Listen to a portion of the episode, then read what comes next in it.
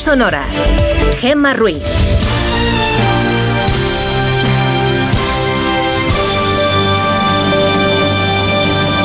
Son las 5 y 6 de la mañana, 4 y 6 en Canarias. Buenos días.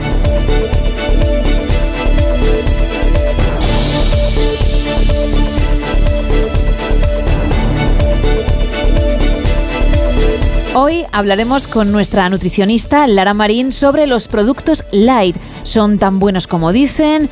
¿Es bueno también comer bastantes? o todo lo contrario. Además, abriremos la puerta del misterio porque nos esperan un ratito Juan Gómez. Le echaremos un vistazo a internet porque, uff, hay artículos que se las traen y repasaremos la actualidad.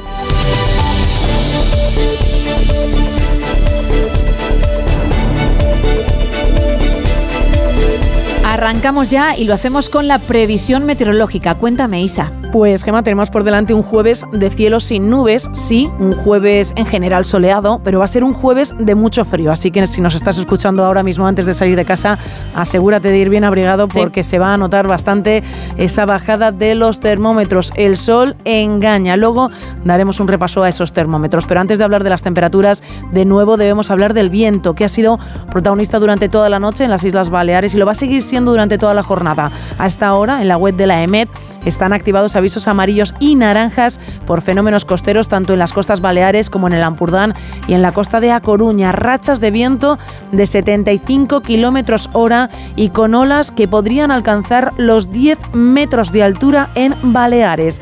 Será jornada ventosa en Cataluña, en Galicia, en Navarra, en la Comunidad Valenciana y también en Aragón.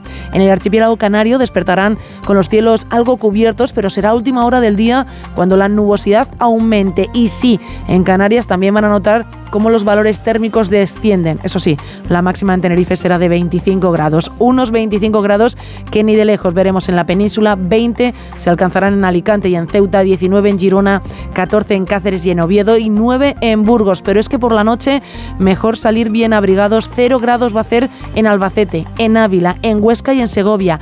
Y 3 grados bajo cero en Teruel. Hoy tenemos por delante un día fresquito de los de verdad, así que toca abrigarse. Gracias.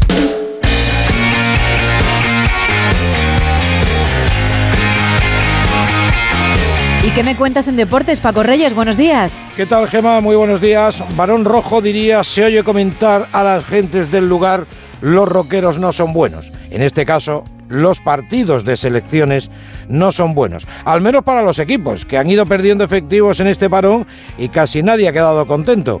Y más, más si a estos alicientes le sumamos el escándalo que se montó la pasada madrugada en la grada del Maracaná antes del Brasil-Argentina, que terminó ganando el equipo de Messi. En fin que vuelve la liga. Es la noticia de este fin de semana. Lo hace, eso sí, con muchas bajas.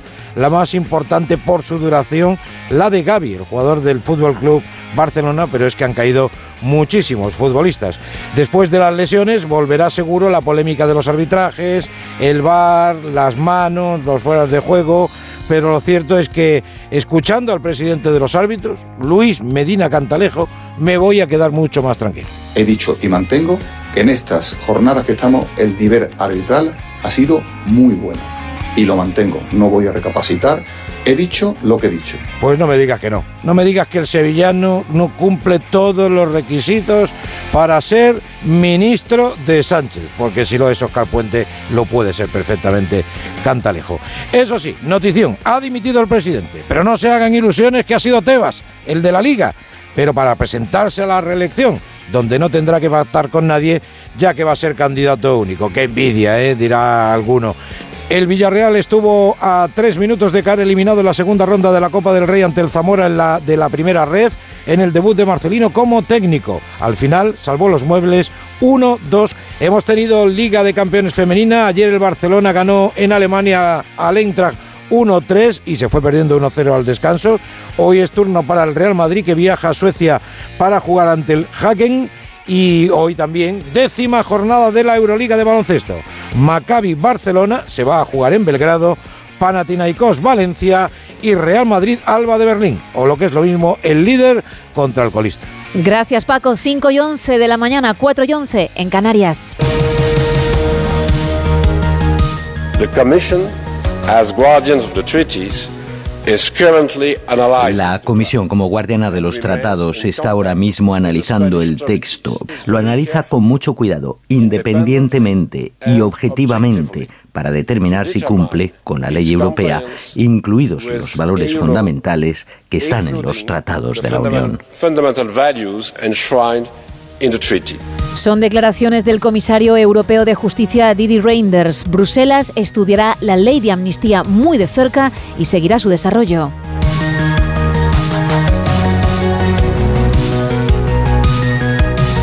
El gobierno español mantendrá en el cargo al fiscal general del Estado hasta 2027. El Ejecutivo destaca que Álvaro García Ortiz es un fiscal de reconocido prestigio que ya viene ocupando el puesto desde el año pasado cuando sustituyó a Dolores Delgado.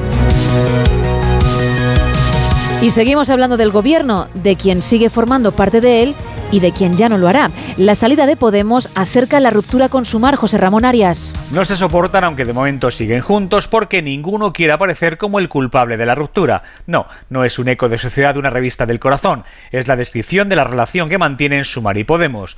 Un día después de estar oficialmente fuera del gobierno, la exministra Yone Belarra en la televisión pública ha confirmado que no se van del grupo parlamentario, pero que desde allí van a tocar las, eh, van a defender los postulados hasta que la cuerda se rompa no descarto que igual que nos han echado del gobierno, nos acaben echando del grupo parlamentario, pero nosotras tenemos derecho a estar en este grupo parlamentario porque, aunque a algunas personas no les guste, somos parte de esta coalición. Asegura la líder nominal de Podemos que el dinero y las subvenciones no les ata a los de Yolanda Díaz, sino que lo que les mueve a quedarse en el grupo parlamentario es su defensa de los verdaderos principios de la izquierda, obligar al gobierno a cumplir sus compromisos.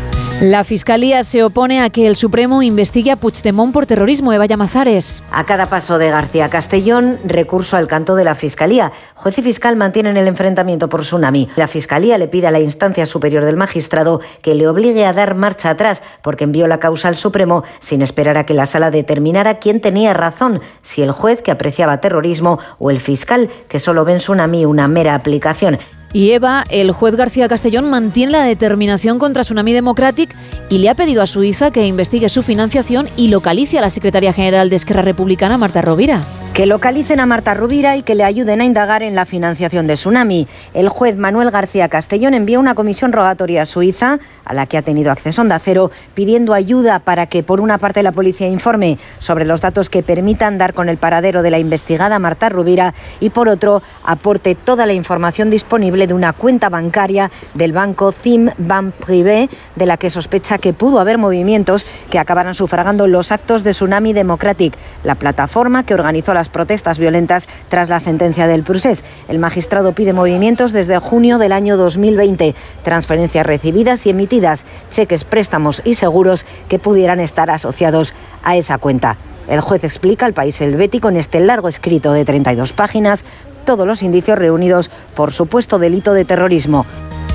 La Fundación de Estudios de Economía Aplicada, FEDEA, advierte de que la condonación de la deuda a Cataluña provocará indisciplina fiscal. Patricia Gijón. FEDEA advierte que las cesiones de Pedro Sánchez a sus socios de gobierno pueden dejar al Ejecutivo sin recursos, con más gastos y desequilibrio en las cuentas públicas. La Fundación Económica advierte que la condonación de la deuda a Cataluña no ayudará a las comunidades a que sean más disciplinadas en materia fiscal, todo lo contrario.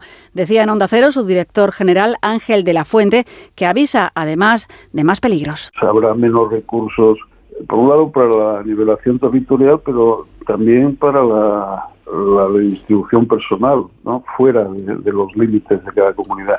El peligro, y de momento solo un peligro, es que se inicie un proceso, que puede ser largo, de deriva hacia un Estado eh, confederal en el que hay poca redistribución entre territorios. La reducción de la jornada laboral y la subida del salario mínimo que plantea Sumar comprometerían también la competitividad de las empresas y el crecimiento. Las medidas anunciadas, tanto en materia de ingresos como de gastos, plantean dudas que pueden llevar a nuevas subidas de impuestos para todos los ciudadanos y no solo para los más ricos. En clave internacional, la extrema derecha ha ganado las elecciones legislativas de Países Bajos según los sondeos a pie de urna. El partido neerlandés PV liderado por el antiislamista y euroescéptico Girl Wildels, toma sus escaños, dobla perdón, sus escaños y sumaría 37 de los 150 del Parlamento. La mayoría está en 76. La explosión de un vehículo obligó hace unas horas a cerrar el puente del Niágara que une Estados Unidos y Canadá. El FBI está investigando lo sucedido. Hay dos fallecidos. Corresponsal en Nueva York, Agustín Alcalá. A la espera de conocer más datos sobre esta explosión, lo que podemos confirmar es que a estas horas el paso fronterizo del puente del Arco Iris en las cataratas del Niágara está cerrado en estos momentos debido a que las autoridades estadounidenses y canadienses eh, llaman la explosión de un vehículo. Las policías de la frontera, la Policía Montada de Canadá y los agentes de la Policía Estatal de Nueva York están investigando la explosión y a la zona han llegado ya agentes de la oficina del FBI eh, de la ciudad de Buffalo. No hay por ahora pruebas de que la explosión sea debida a que el automóvil eh, llevara dentro un explosivo y queda por determinar si esta explosión es intencionada o se trata de un accidente. Ayer Israel aprobó el acuerdo con Hamas para la liberación de 50 rehenes y cuatro días de alto el fuego. Hoy tendría que haberse iniciado lo pactado, pero parece que será mañana viernes. Corresponsal en el país, Hanna Beris. En Israel se aguarda con gran expectativa el comienzo de la implementación del acuerdo con Hamas mediado por Qatar para la liberación de 50 de los civiles que están secuestrados en manos de la organización terrorista. Mañana debe iniciarse la implementación de esta etapa con un alto el fuego. Comienzan a salir por tandas en cuatro días separados grupos de 10 o 12 secuestrados de los civiles israelíes en manos de Hamas, menores y sus madres. Israel por su parte excarcelará a palestinos, mujeres y jóvenes que están presos por haber participado en atentados. Ayer los expertos en relaciones internacionales Blas Moreno y Eduardo Saldaña explicaron en Gelo qué supone este acuerdo, además de la visita de Pedro Sánchez hoy a Israel.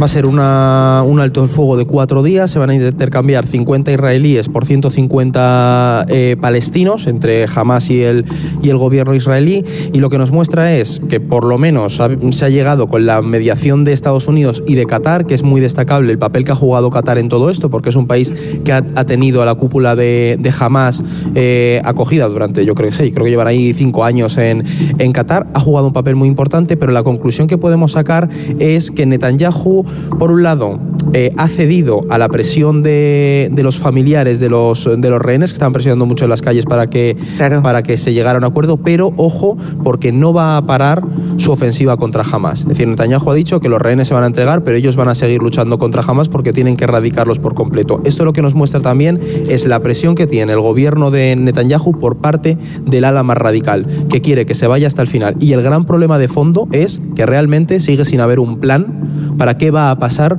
una vez se acabe esta operación contra Hamas. Y ahora, estos cuatro días, bueno, probable que veamos esas. Perdón, voy a No, no, digo, mm, bueno, plan, igual sí que lo hay, pero no lo sabemos. Eso igual el plan ser. es acabar con todos los palestinos, quitarles claro. de Cisjordania y de Gaza y quedárselo con todo. Es que hay una de las claves de, esta, de este alto el fuego de cuatro días es que es probable que los periodistas puedan entrar en Gaza y tengamos más información del nivel de devastación que hay en la zona. Y respecto a la visita de Pedro Sánchez, no va solo, porque él va como, como el presidente rotatorio de la Unión Europea, pero también va el que va a ser el siguiente, que es el primer ministro belga, van los dos, ¿no? Uno como actual y otro como el siguiente presidente, ah, con el sucesor. ¿Qué se espera de esa visita de Pedro Sánchez y el belga? Yo destacaría, Julio, un par de cosas. Lo que acabas de decir de que también va con el belga, porque es verdad que España no puede hablar por la Unión Europea en su conjunto, pero es verdad que al ser presidencia rotatoria sí que tiene más influencia que el resto de países y al ir también con el belga da la sensación de continuidad, ¿no? Y luego también que haga este viaje tan pronto después de ser investido presidente es muy importante para España y para, y para lo que significa el viaje, ¿no? En primer lugar, demuestra que Sánchez de España le da importancia a la política exterior, que quiere que esto sea importante para su nuevo mandato y también que van a mantener la postura que ha tenido hasta ahora, que es seguramente de las más críticas dentro de Europa con Israel y de las más pro-palestinas, que no es que seamos nosotros súper pro-palestinos, pero comparado, por ejemplo, con Austria o con Alemania, que son totalmente pro-israelíes, España sí que es un poco más neutral en ese sentido, ¿no? De hecho, tienes aquí en el gobierno ahora mismo recién nombrada ministra Silvia Rego, que es de origen palestino, Izquierda Unida, muy pro-palestina, por ejemplo, ¿no? En ese sentido. Bueno, sus padres están en Cisjordania, su padre y su hermano viven allí. Eso es. Entonces, no esperemos de Sánchez declaraciones muy, eh, muy exageradas, digamos, pro-palestinas, ni mucho menos, pero sí que es una forma de marcar distancia con Israel y de seguir presionando desde Europa para que se pare la masacre de Gaza. que- que Si no me equivoco, en el discurso de investidura habló de que la comunidad internacional debería ir planteándose la, el reconocimiento de Palestina ¿no? como y, Estado. Y matizaré una cosa, es que no debería plantearse, es que la comunidad internacional ya reconoce a Palestina en su mayoría, solamente faltan países occidentales como Estados Unidos y, Europa, en realidad. España creo que podría hacerlo y sería un paso bastante interesante. Dentro del bloque, del bloque europeo, eh, España es el país que está teniendo una posición más firme, o lo hemos visto, por ejemplo, también las declaraciones de Borrell en, este último mes. Borrell ha sido bastante duro con, con las operaciones de... Yone Belarra también, antes de... Bueno, Borrell ha sido bastante duro hasta que la entrevistan en Al Jazeera, ya. ¿eh? que fue antes de ayer, y en la entrevista de Al Jazeera, cuando el periodista le pregunta por los crímenes de guerra de Hamas, que es evidente, ¿no? Con el atentado brutal que, que provoca toda esta invasión, ¿no? Cuando acaba esa pregunta y le pregunta, ¿y Israel hace, comete crímenes de guerra? Ahí se va un poco. Borrell no quiere pronunciarse, seguramente porque personalmente igual lo hubiera hecho, pero como representante de la Unión Europea no podía, ¿no? Y Alemania, Austria son países que son muy pro-israelíes, entonces él también se debe a esa clase de países y no puede ser tampoco tan posicionado en ese sentido. Casi 89.000 mujeres y niñas fueron asesinadas en el mundo en 2022, según un informe de la ONU. Diana Rodríguez. Sí, cerca de 89.000 mujeres y niñas perdieron la vida en 2022, la cifra anual más alta en dos décadas. Según la ONU, la mitad de estos crímenes, unos 48.800, fueron cometidos por miembros de la familia o parejas. 133 asesinadas cada día en su propia casa, que contrasta con otra cifra. Apenas el 12% de los homicidios con víctimas masculinas son perpetrados dentro del hogar. África superó a Asia en 2022 como el continente con mayor número de víctimas mortales, unas 20.000, y es también la región con el mayor número de víctimas en relación con el tamaño de su población femenina. Una tendencia preocupante para Naciones Unidas que pide a los estados que mejoren su forma de recabar información y registrar este tipo de crímenes y señala además que estas cifras son solo la punta del iceberg. Sam Altman, cofundador de ChatGPT, vuelve a ser el director general de OpenAI, corresponsal en Estados Unidos, Agustín Alcalá. El genio ha vuelto a su lámpara y Sam Altman ha regresado a OpenAI, la compañía que este año ha revolucionado el sector de la inteligencia artificial con su chat GPT. Cinco días después de ser defenestrado por su consejo de administración, Altman regresa como consejero delegado y ha ganado la batalla a aquellos que le expulsaron. El 95% de los empleados, los inversores y aliados tan importantes como Microsoft habían dejado muy claro que OpenAI no tenía futuro alguno sin Oldman. Su súbita salida y su regreso triunfal demuestran que la inteligencia artificial vive un momento crítico, con avances tecnológicos casi diarios, en medio del temor de que se convierta en un monstruo que nadie puede controlar. De vuelta a nuestro país, Renfe ha cancelado más de 1.500 trenes de cercanías, media y larga distancia y AVE por las próximas huelgas convocadas en todo el territorio nacional los días 24 y 30 de noviembre y el 1, 4 y 5 de diciembre. En cuanto a los servicios mínimos, en trenes de cercanías se garantiza en función de diferentes franjas horarias el 75% del servicio actual y en el resto del día el 50%. En trenes de media distancia el 65% de los servicios actuales, en los de alta velocidad y larga distancia el 72% y en trenes de mercancías un porcentaje del 25% del servicio programado. Seguimos con más información. Porque los empresarios proponen subir el salario mínimo un 6% en dos años, Caridad García. La última revisión del salario mínimo correspondiente a este año elevó esta renta un 8%, una subida similar a la de las pensiones, hasta los 1.080 euros por 14 pagas. Se hizo sin acuerdo con la patronal. Conformado ya el gobierno, los empresarios fijan posición a la espera de la llamada de Yolanda Díaz. CEO y Cepime apuestan por una subida en la línea de lo que están creciendo los salarios pactados por convenio. Esto es un 3%, un punto por encima, por ejemplo, de lo que subirá el sueldo de los funcionarios. La vicepresidenta segunda prefiere esperar al comité de expertos, donde no hay representación patronal. Vamos a seguir contando con la opción cualificada de la comisión de personas expertas que va a tener continuidad, por supuesto, en esta legislatura. El dictamen de los expertos suele recomendar una horquilla de subida con varios escenarios para equiparar el SMI al 60% del salario medio, aunque esa es una referencia siempre difícil de determinar por el decalaje de la propia estadística y por la variedad de fuentes que se pueden tener en cuenta para el cálculo. Detienen al líder espiritual de una secta que suministraba mercurio purificado a sus seguidores. Onda Cero Murcia. Utilizaban diferentes técnicas de manipulación coercitiva, entre las que se encontraba el suministro de sustancias psicoactivas peligrosas para la salud, con el objetivo de manipular las voluntades de sus seguidores con fines económicos y de poder. Entre otras, suministraban una sustancia llamada mercurio purificado, que ha originado problemas de salud a sus seguidores. Una comunidad que estaba sentada durante 15 años en una finca de aproximadamente 100.000 metros cuadrados, donde había multitud de casas cueva, un albergue, almacenes, templos, búnkeres y laboratorios. La policía ha intervenido 90.000 euros en metálico, un revólver, múltiples sustancias y entre ellas 180 kilos de mercurio. El líder que se autodenominaba Trascendencia Total ahora ha ingresado en prisión por orden judicial. 2.200 migrantes han muerto ahogados o han desaparecido en el Mediterráneo central este 2023. Diana Rodríguez. El año 2023 se ha convertido en el más mortífero en esta ruta migratoria desde 2017, con 2.200 migrantes muertos o desaparecidos en el Mediterráneo central, una media de un fallecido cada tres horas. Hanna Ciernio, que es coordinadora de Asuntos Humanitarios de Médicos Sin Fronteras.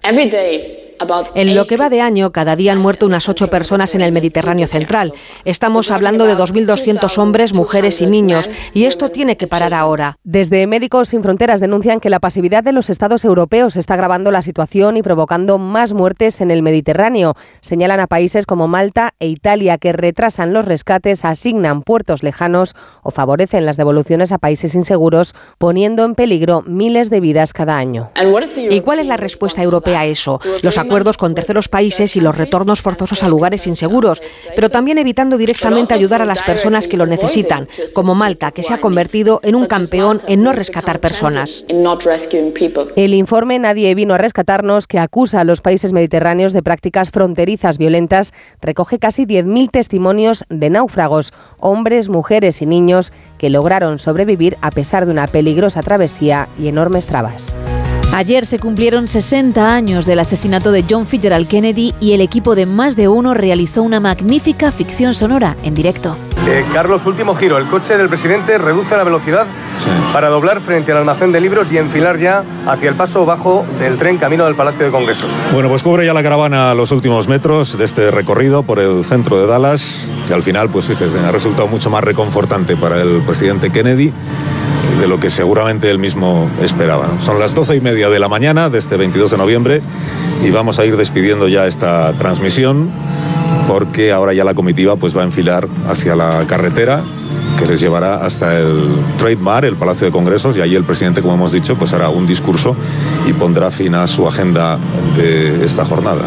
Bueno, tiene un acto en Austin. Se ha escuchado me ha parecido un petardo. ¿no? ¿El tubo de escape de una motocicleta? El tubo de escape de una motocicleta. Lo que se ha espantado un montón de palomas que estaban sobre el tejado del almacén de libros. Las han visto salir ahí en, en Es- Eh, esto no es un petardo. Carlos, esto Carlos, no es un petardo. Algo ha sucedido, Carlos. Ha me ha parecido un disparo, Miguel. Eh, Kennedy se ha, se ha llevado la mano al cuello co- como si se ahoga. Como si se ahogara. Uno de los guardaespaldas del segundo coche ha saltado del vehículo y corre hacia el Lincoln del presidente. Eh, Pero está herido Kennedy. Eh, no estoy seguro, Carlos. Son disparos, Miguel Arrieta, son disparos de fusil lo que estamos escuchando. La cabeza, Carlos, la cabeza del presidente, Carlos. Le han alcanzado en la cabeza a Kennedy. Me ha, me ha pare- me ha parecido... Hay mucha sangre, Carlos. No sé, estoy intentando acercarme más. El presidente se ha sacudido violentamente hacia atrás. La señora Kennedy se ha incorporado en su asiento y ahora está sobre la parte de atrás, la cubierta del maletero, Carlos. La señora Kennedy en la cubierta del maletero está intentando ponerse a salvo de los disparos, pero siguen disparando. No sé, hay, hay una gran confusión aquí. ¿eh? Hay un agente del servicio secreto que sube a la limusina, está protegiendo a Jackie. El coche ha acelerado, Carlos. La señora Kennedy ha cogido algo. ¿no? El, el guardaespaldas la está ayudando a sentarse. Pero Miguel Kennedy está herido en la cabeza. Es- ya no lo veo, es que no lo veo, está, está tumbado sobre el asiento. Jackie le sostiene la cabeza. Es hay mucha sangre, Carlos. Oye, el gobernador, que también va en ese coche, y su esposa. Eh, mm, me pareció el gobernador que también ha sido alcanzado. No, no, no tengo el coche a la vista. Ha cruzado a toda velocidad el paso elevado. Hay personas tumbadas en el césped.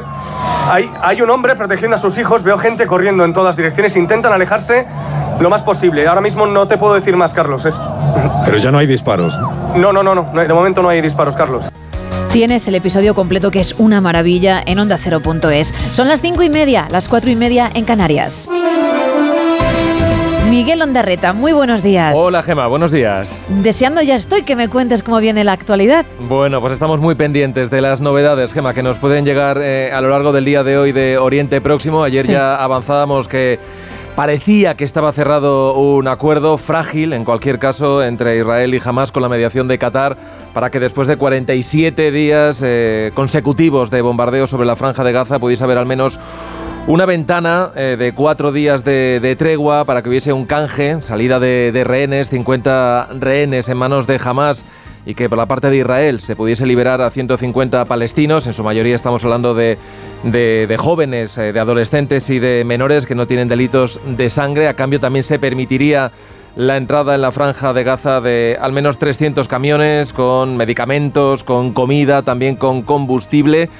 Pero la información que tenemos de esta madrugada eh, por fuentes israelíes apunta a que va a tener que esperar ese acuerdo al menos 24 horas más y lo que se está apuntando, al menos desde fuentes de, los miembros de la seguridad de Israel, es que jamás no está cumpliendo con parte de ese acuerdo. ¿Y en qué consiste exactamente? Bueno, pues previamente en el día de ayer jamás debería haber comunicado las autoridades israelíes el listado de esos 50 rehenes a los que se iba a liberar. Israel no iba a informar en cualquier caso a las familias hasta que ya estuviesen en, en, territorio nacional, en suelo israelí, pero dicen que esa información, ese listado con los 50 nombres, no se le ha hecho llegar a Israel, por lo tanto dicen que se sigue negociando, pero que por lo menos antes del viernes esto no se va a producir. Así que estamos en ese momento de, tensión, de incertidumbre. Imagínate los familiares que después de mes y medio están viendo un pequeño, un pequeño rayo de, esperanza, pues, eh, pues siguen esperando ¿no? que, haya, que haya novedades. Eh, digo lo de frágil porque negociar con, con desde luego no es, no es nada sencillo. Se hablaba incluso de la posibilidad de que esto se extendiera algún día más si se añadían más rehenes, pero todo está pendiente de un hilo información tenemos sobre todo oficiosa de que esto al menos, esa tregua de cuatro días, al menos no va a comenzar hasta este próximo viernes. Y va a comenzar eh, en apenas cuatro horas, así que va a, haber, va a haber que esperar. Está en la región, el presidente del gobierno, llegó anoche Pedro Sánchez, está en, Tel Aviv, hoy tiene una, agencia, una agenda sujeta a estos cambios, porque son unos días muy complicados. Eh, en principio se va a reunir con el presidente de Israel, con Herzog, también con el primer ministro Netanyahu. Allí le llevará la posición de nuestro país, crítica, posición de condena, por supuesto, de los atentados de Hamas del pasado 7 de octubre, pero también de recordatorio de que hay que cumplir con la ley internacional y humanitaria en esos ataques eh, que se están produciendo en la franja de Gaza. Hay que recordar que dentro del gobierno hay muchas sensibilidades y que incluso ministros que en su momento criticaron la actuación, hablaron de crímenes de guerra por parte de Israel y hablaron incluso de, genocidio, ¿no? Entonces, bueno, esa posición la va a trasladar hoy el presidente del gobierno, que va a estar en uno de los kibbutz atacados por Hamas el pasado 7 de octubre y que después estará en Cisjordania para reunirse con el presidente de la Autoridad Nacional Palestina, con Mahmoud Abbas. Mañana se trasladarán a, Egipto, estarán en ese paso de, de Rafah para seguir conociendo de primera mano cuál es la situación allí. Llega Pedro Sánchez después de haberse estrenado ayer con su nuevo gobierno Vimos el paseillo de todos ellos ayer, una coreografía que ya se va repitiendo, ¿no? Algunos lo llevan mejor porque están más acostumbrados a esto de las cámaras, no es fácil estar delante de, ellas y posar con ese maletín. Hubo foto de familia y primer consejo de ministros. Cuando entraron dentro del Palacio de la Moncloa lo que se encontraron es una carta, una carta que les había dedicado el presidente del gobierno, más o menos con esta filosofía de que ante el ruido, ante la controversia y todo lo que quiere hacer la oposición, ellos lo que tienen que responder es con trabajo y con mano tendida. Esa es la filosofía, porque luego ya escuchamos a, a la portavoz del gobierno que se estrenaba Pilar Alegría, bueno, pues lanzando ya sus digamos, sus dardos ¿no? al principal partido de, la oposición. Así que de esto hablaremos y también de lo que pasó ayer. Hoy resaca de ese debate un tanto descafeinado ayer en el Europarlamento sobre la amnistía. Lo llevaron el Partido Popular, Ciudadanos y Vox. Eh, la idea era plantearse si estaba en riesgo por esos acuerdos con los independentistas el Estado de, Derecho. La verdad es que estaba bastante vacío el Europarlamento, hay más de 700 eurodiputados, había más o menos unos 100 allí presentes, estaba Puigdemont, que podía haber intervenido, pero no lo hizo y lo que vimos fue pues prácticamente la bronca nacional, pues trasladada en el día de ayer a Estrasburgo. Lo abrió y lo cerró, eso sí, el comisario europeo Reinders, que es el que se va a reunir la próxima semana con Félix Bolaños para hablar de esto de la amnistía y digamos que hubo un sí, pero no. Lo que vino a decir es que este asunto, el catalán, es cuestión doméstica, le corresponde a España, pero que ellos van a seguir detenidamente el desarrollo de esta ley, pero que no se van a pronunciar hasta que siga todo su trámite parlamentario, es decir, hasta que se apruebe con todas las enmiendas. Así que bueno, de todo esto vamos a hablar, de este entretenidísimo escenario político y Desde por luego. cierto, Dime. Carlos Alsina va a hablar con el presidente del PNV, con Andoni Ortúzar, que no es muy habitual que se prodigue en los medios, sobre todo cuando no hay elecciones por delante. Ya han pasado, ya están los acuerdos, así que será interesante escuchar lo que dice el presidente del Partido Nacionalista Vasco a partir de las 9, aquí en Más de Uno. Muy pendientes estaremos, pero como siempre digo, nosotros desde el comienzo, ¿eh? desde las 6, las 5 en Canarias. Feliz jueves, Miguel. Igualmente, adiós. Gracias, Hasta luego. chao. Cambiamos completamente de tema.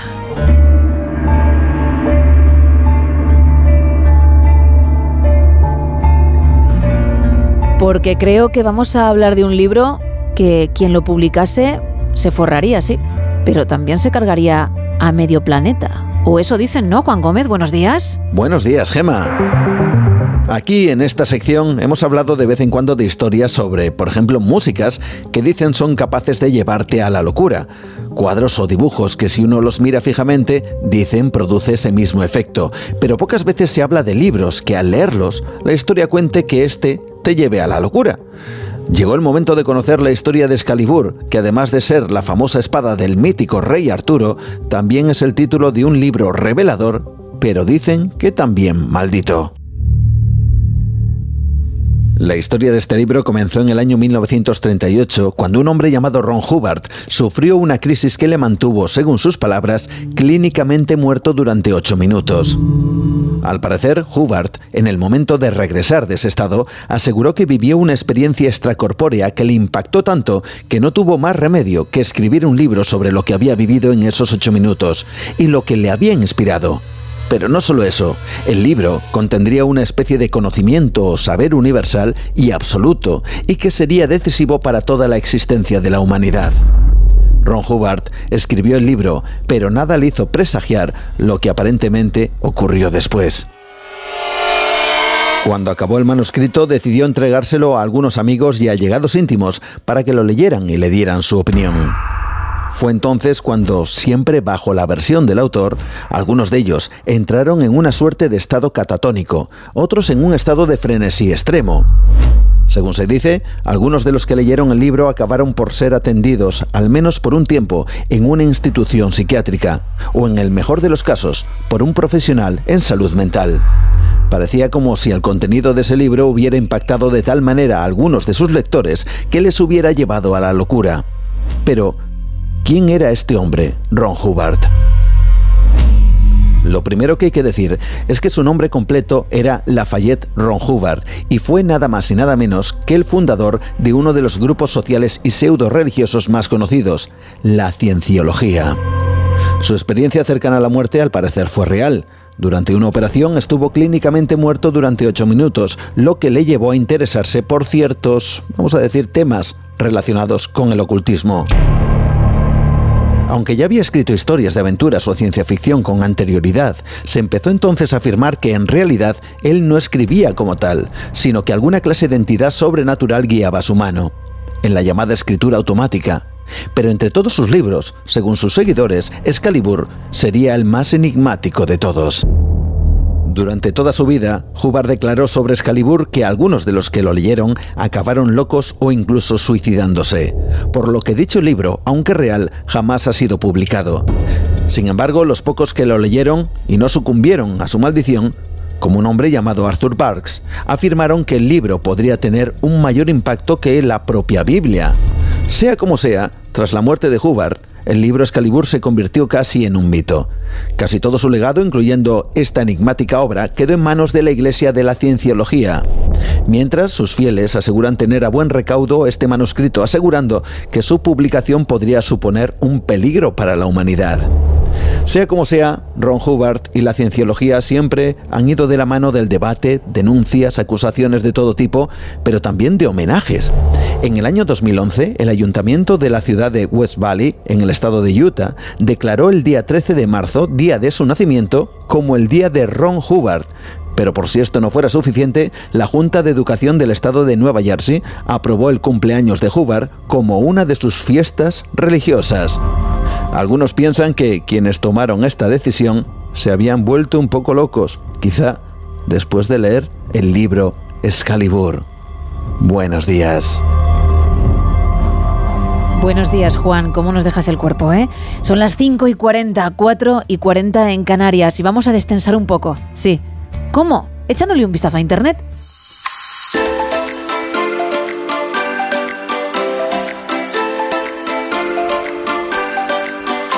Abrimos la sección No te lo quitan de las manos. ¿Por qué? Pues porque algunos intentan vender artículos un tanto estrambóticos y no hay suerte, no. En este caso no te lo quitan. ¿Con qué empezamos? Pues empezamos con una antigüedad, ¿vale? Que yo de primeras, cuando vi el, el producto, Sí. el- el- bueno, lo que nos intentan vender, dije, oye, qué chulo, ¿no? Esto, pues la verdad está muy bien, una plancha antigua, esto quedaría muy bien como elemento decorativo.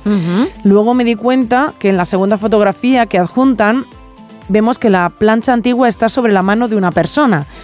Es decir, que no, esto no es decorativo, no es de un tamaño interesante, que como muchas veces contamos en esta sección, pues, bueno, pues contar una historia, pues esto era de un antiguo antepasado mío que lo usaba para... No, no, no. Esto es una figura que me tocó en un roscón de reyes más bien, ¿no? Efectivamente, lo has hecho muy bien, lo has dicho de forma muy rápida. Es muy pequeñita, muy, muy, muy pequeñita. Y es que resulta que es un antiguo sacapuntas. Ahí donde lo ves está que tiene forma de plancha antigua, realmente es un sacapuntas.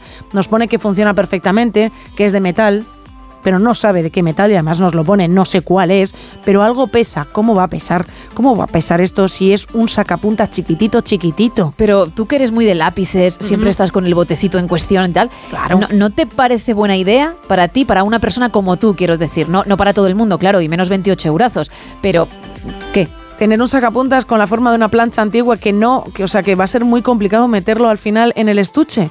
Me parece un poco más lógico el tener un sacapuntas de toda la vida chiquitín que no abulta absolutamente nada. A ver, lo veo caro, pero, pero es muy cookie, ¿eh? Hombre, 28, Es muy original. 28 euros, Gema, por un, por un sacapuntas que funciona perfectamente, nos pone, pero que de verdad que es del tamaño, es que es mucho más pequeño que el de Domeñique, o sea, que es la mitad del de No, no, que cuando yo he dicho que es del tamaño de un rey mago que te puede Sí, sí. tocar en un roscón, mm, lo decía de verdad. Es que es así. Es que es muy, muy pequeñito. Eso sí, nos dicen, se ve muy bonito Sí. y es muy difícil de encontrar.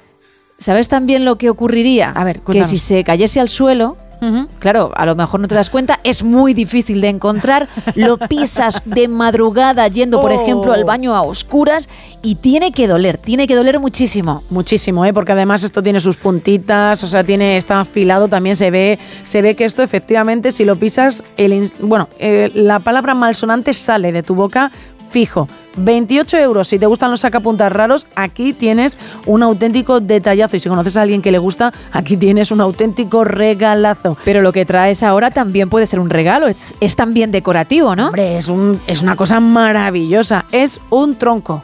Un tronco decorativo erosionado por el mar. Aquí ya hay encanto, ¿eh? Hay, hay- hay sus cositas, hay sus Ojo. cositas. 24 euros, es más barato, es más barato que el sacapuntas con forma de plancha de vapor.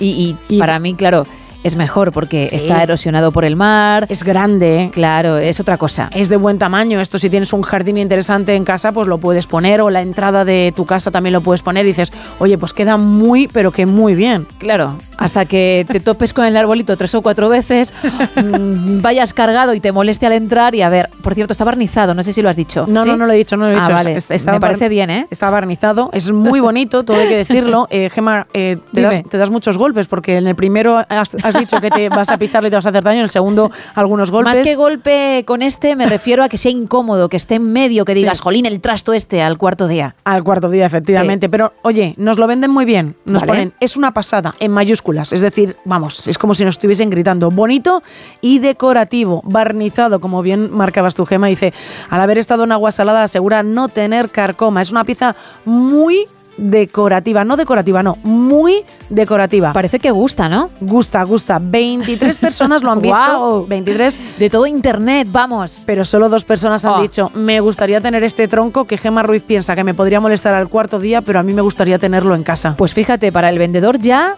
Ya. es un plus, porque como solo necesita a una persona que pague esos 24 euros, ya con dos va servido. Pero tú no crees que esto sería como muchas bicicletas estáticas que hay en muchos hogares que serviría para poner ropa encima? Soy la primera que ha dicho que hace aquí esto, que también se podría decir de la bici estática. Perfectamente. Y también al cuarto día, por cierto. Más artículos. Bueno, pues traigo una cosa también muy vintage, porque es antiguo, es retro, es vintage, así nos lo ponen en la Oye, descripción. vienes efectivamente muy, muy, muy de DeLorean, ¿no? Muy de DeLorean, coger sí, sí. el coche y viajar al pasado. ¿Pero de qué manera? Es que se lleva mucho esto ahora, Gema, se lleva muchísimo. Y además, Vale. el precio no es nada barato, 35 euros. Hoy también viene Eso. sacando los billetes. Sacando billetes, ¿eh? Bueno, tirándolos, ¿eh? Te da exactamente igual todo. Venga, pues vamos a pagar 35 euros porque por un antiguo servilletero de bar, tal cual.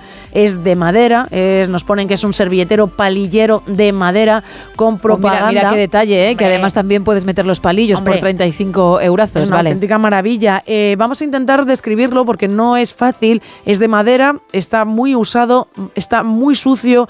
Hay una especie de publicidad que no se distingue muy bien porque está to- levantada toda la imagen de esa publicidad. Yo diría que hay un muelle ahí en esa en, en una de las paredes. bien, dices bien. es un muelle que entiendo que sería para meter ahí las servilletas y cuando bueno pues cuando se, cuando se acaben volver a meter más servilletas. Es una cajita al Una final, ¿no? Es una cajita que tú abres, sacas la servilleta en cuestión y la vuelves a cerrar. Y, ahí está el muelle. Eso Vale. es. Y luego tienes como una cajita también en vertical, en la parte de arriba que está abierta, que es para meter el palillero. Un botecito, sí. Un botecito. Oye, 35 euros por tener esto en casa, que de verdad algunos que se nos ha dado mal la pretecnología cuando estábamos en EGB, lo hemos hecho con bastante más arte. Desde luego. Hombre, tú ahora podrías poner a la venta muchos Ojo. regalos por el Día de la Madre y el Día del Padre, esos ceniceros, Muy los escudos que hacías a lo Sí. mejor del equipo de fútbol de, de tu madre o de tu padre, algún pañuelo con sus iniciales, Voy a todo dar- esto, ¿no? Voy a darle una vuelta, ¿eh? voy a darle una vuelta porque sí, por 35 euros nos venden este antiguo servilletero de bar, pero cuidado que a lo mejor no entendamos la moda, ¿eh, Gemma? Hay 300 personas que lo han visto. Wow. 300 personas y hay 6 personas que se están pensando si llevarte este, se- llevarse este servilletero de bar hecho de madera y que está un poco sucio a sus casas. Se han bajado muchos del tren, ¿eh? Sí, bastante. Pero muchos, ¿eh? 294 personas. Claro, a lo mejor al ver las fotografías ya luego han dicho, bueno, pues vamos a seguir. Siguiente producto. No, ver. para hacer clic puede hacerlo todo el mundo. Otra Todo cosa es que interese. Bueno, más. Y sigues subiendo. Y seguimos subiendo y seguimos yéndonos hacia atrás por 150 euros. Son cuatro cositas. Cuatro cositas que pueden ser todo tuyas. Claro que, que si dividimos 150 entre 4, pues sale la cosa apañada, ¿no? Ah, sale bastante apañada. Son unos cubiertos nobles. Cubiertos nobles de siglos de antigüedad. ¿De qué siglo? No lo sabemos. Son de siglos de antigüedad. Te cuesta cada cubierto casi 38 pavos, ¿eh? Oye, pero son una auténtica maravilla y por lo menos eh, la persona que nos lo vende los ha limpiado, ¿eh? Los ha limpiado, están relucientes. Es más, en uno de los mm, cubiertos se puede ver perfectamente el reflejo de la persona que está haciendo la fotografía. A ver, sé que no tiene nada que ver, pero como una de tus películas favoritas es La Bella y la Bestia, Sí, fíjate. pues estos cubiertos le dan un cierto toque por si algún día te quieres vestir con, con, el traje amarillo de, Me de pega- Bella, Me pega muchísimo ese traje. cenar. Eso sí, aquí seguramente le quitemos encanto, pero es lo que hay, una tortilla de patata con estos cubiertos y luego el baile, ¿no? En el salón, qué maravilla con la bestia. Claro, ¿no? Y el baile también llevaría los cubiertos porque después de haber pagado 150 euros por Te cuatro los metes en el vestido. Vamos, a mí nadie me los quita, no los voy a perder, no los voy a perder de vista, ¿eh? Te los metes ahí en la faja, ¿no? Debajo del vestido. Vaya, lo de la faja. No, claro, si nos ponemos como Ahí, Bella, hombre, llevaría de todo, vamos. En, en la peluca, más la peluca que, que la faja en mi.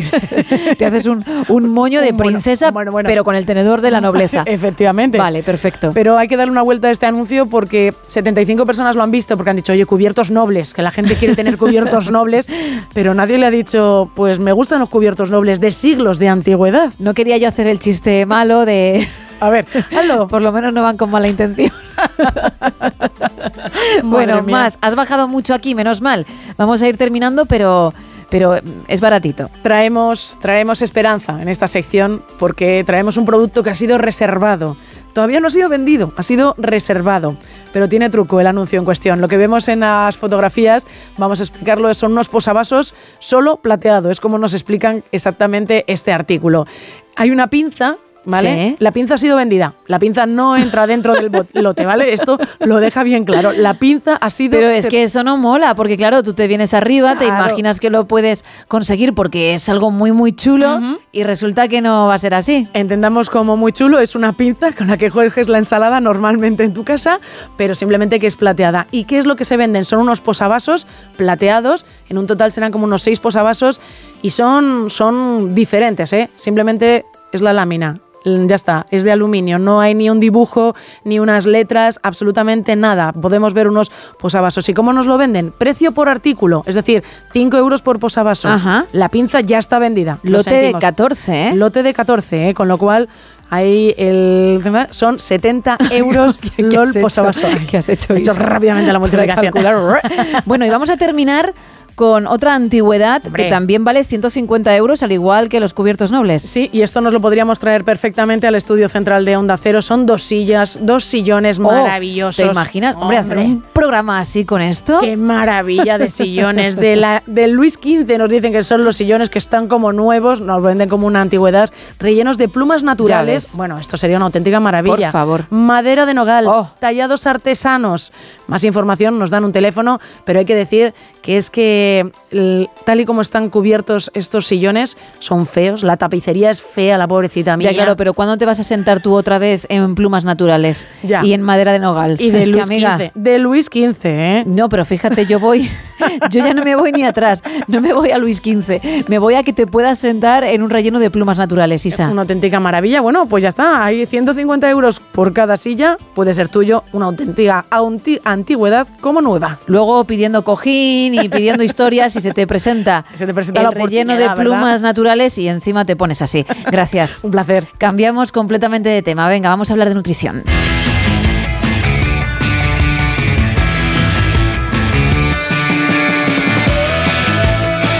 Porque ya me está esperando al otro lado nuestra nutricionista de cabecera, Lara Marín. Muy buenos días. Buenos días, Gemma, ¿qué tal? Muy bien, hoy vamos a hablar de productos light, desnatados, esos que muchos compran sí o sí porque creen que les ayuda a tener mejor salud y también a guardar el figurín.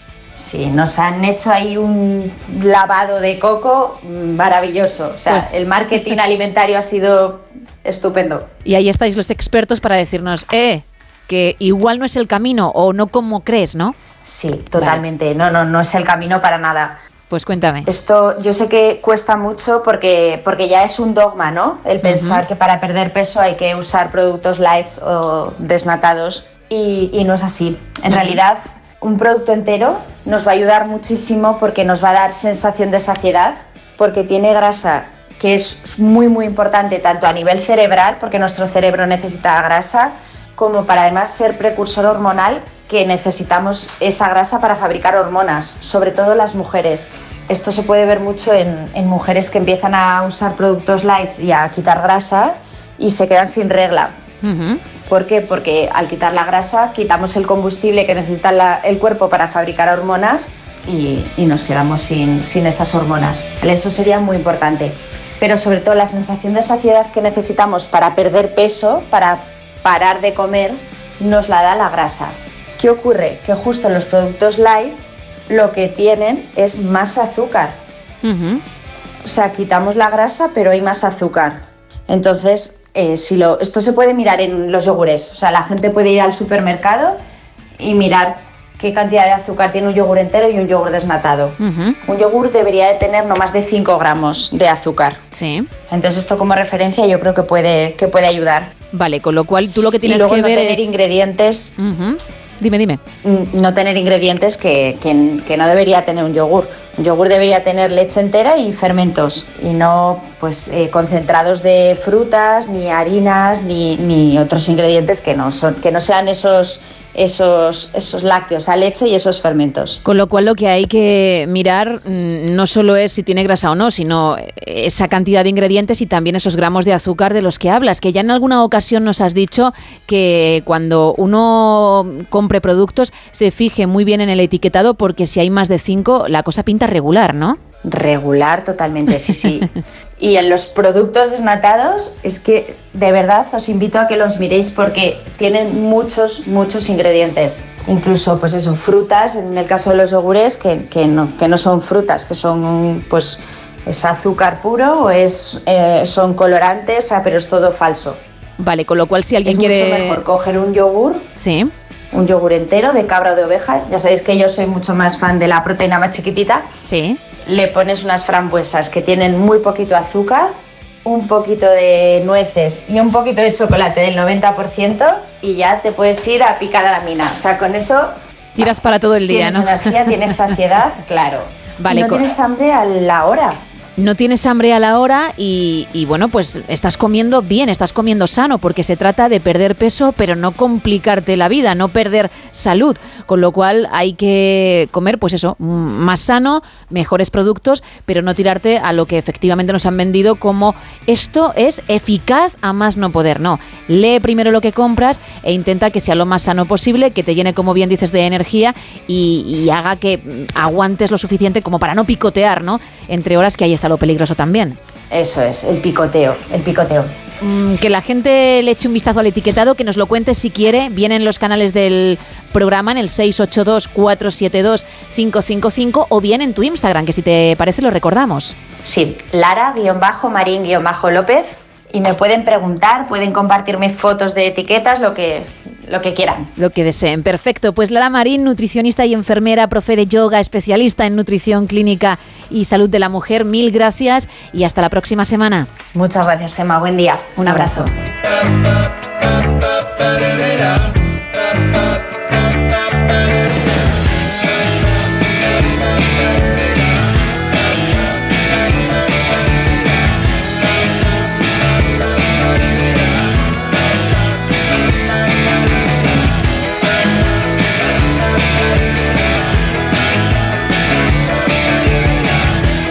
Y 56 de la mañana, 4 y 56 en Canarias y lo que toca en No Sonoras es bajar el telón.